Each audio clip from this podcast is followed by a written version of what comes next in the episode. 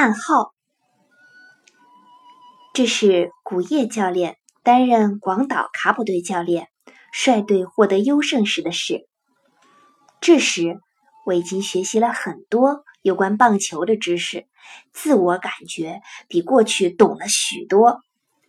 在节目《彻子的小屋》中，我们谈到了教练做的暗号。我深切的感到，棒球运动员一定要非常聪明才行。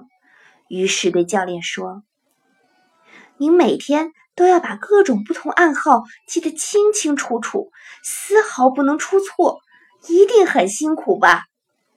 接着我问道：“我们知道暗号有很多种，您能不能教给我们一种暗号的做法呢？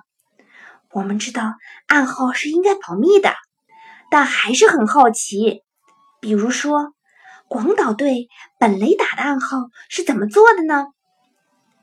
一瞬的沉默之后，古叶先生稳重地说：“本垒打没有暗号，即便做出了暗号，本垒打也不见得能打成啊。”